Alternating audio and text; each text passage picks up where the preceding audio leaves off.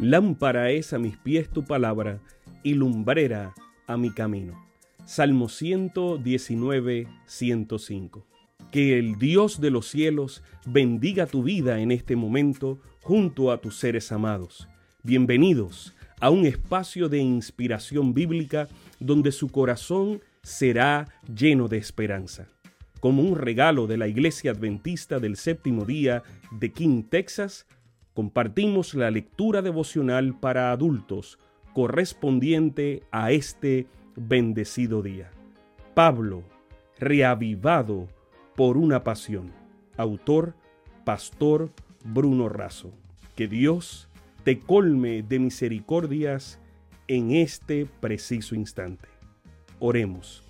Amante Padre, que en este momento tu palabra trascienda al corazón de quien la escucha, sea sembrada y dé fruto para la vida eterna. En el nombre de Jesús.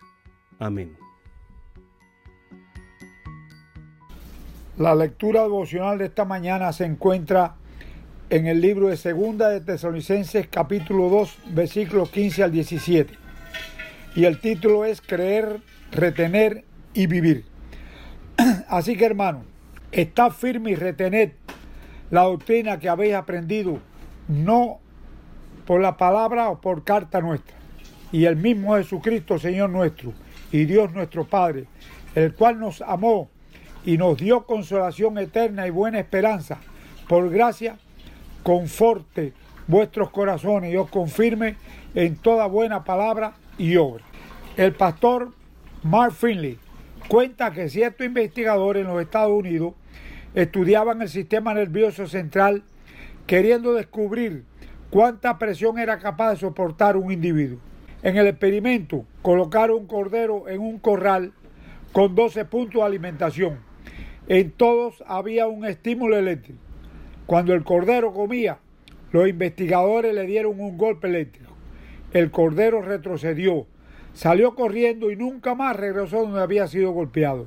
Ellos continuaron el experimento dando golpes eléctricos en todos los puntos de alimentación hasta que el cordero, temblando, cayó muerto producto de la tensión nerviosa. Luego, los investigadores pusieron al gemelo de este cordero en el mismo corral, pero junto con su madre. Cuando aquel estaba comiendo, los investigadores le dieron un golpe eléctrico. Inmediatamente el cordero corrió y se acurrucó con su madre. Para asombro de los investigadores, después de unos minutos el corderito volvió al punto de alimentación donde se le había dado el golpe eléctrico. Los investigadores nuevamente hicieron lo mismo. En ese momento el cordero simplemente miró a su madre y siguió comiendo. ¿Cómo refugiarnos permanentemente nuestro cordero para enfrentar la descarga eléctrica del enemigo que busca nuestro agotamiento y nuestra muerte? Toma nota. Número uno, creer en la palabra. Dios ama todo, pero ese amor se hace válido en los que creen. Dios elige, pero es necesario que aceptemos. Dios llama, pero es necesario que abramos. El enemigo seduce e impone. Dios ofrece y ruega. Número 2. Retener la palabra. Pablo anticipó una rebelión futura contra la verdad. Esta debería ser retenida, guardada y custodiada. Las mentiras del enemigo se contraponen a la verdad de la palabra. Bien decía Martín Lutero, la paz sí es posible, pero la verdad a cualquier precio. Pues mantener la verdad de Cristo en la iglesia es más importante que mantener la paz. Número 3. Vivir la palabra. No alcanza cómo creer y guardar. Hay que vivir la palabra y aplicarla a diario. Decir que creemos y retenemos, pero no vivimos, es hipocresía. Es como alguien dijo una vez, prefiero convivir con un ateo humanista, honesto, que convivir con un religioso hipócrita.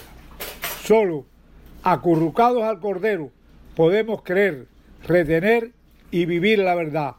Y solo creyendo, reteniendo y viviendo la verdad, podemos en breve pasar de este corral del pecado al redil definitivo del Señor. Que tengan un bendecido día. Sabemos que esta lectura ha bendecido su vida.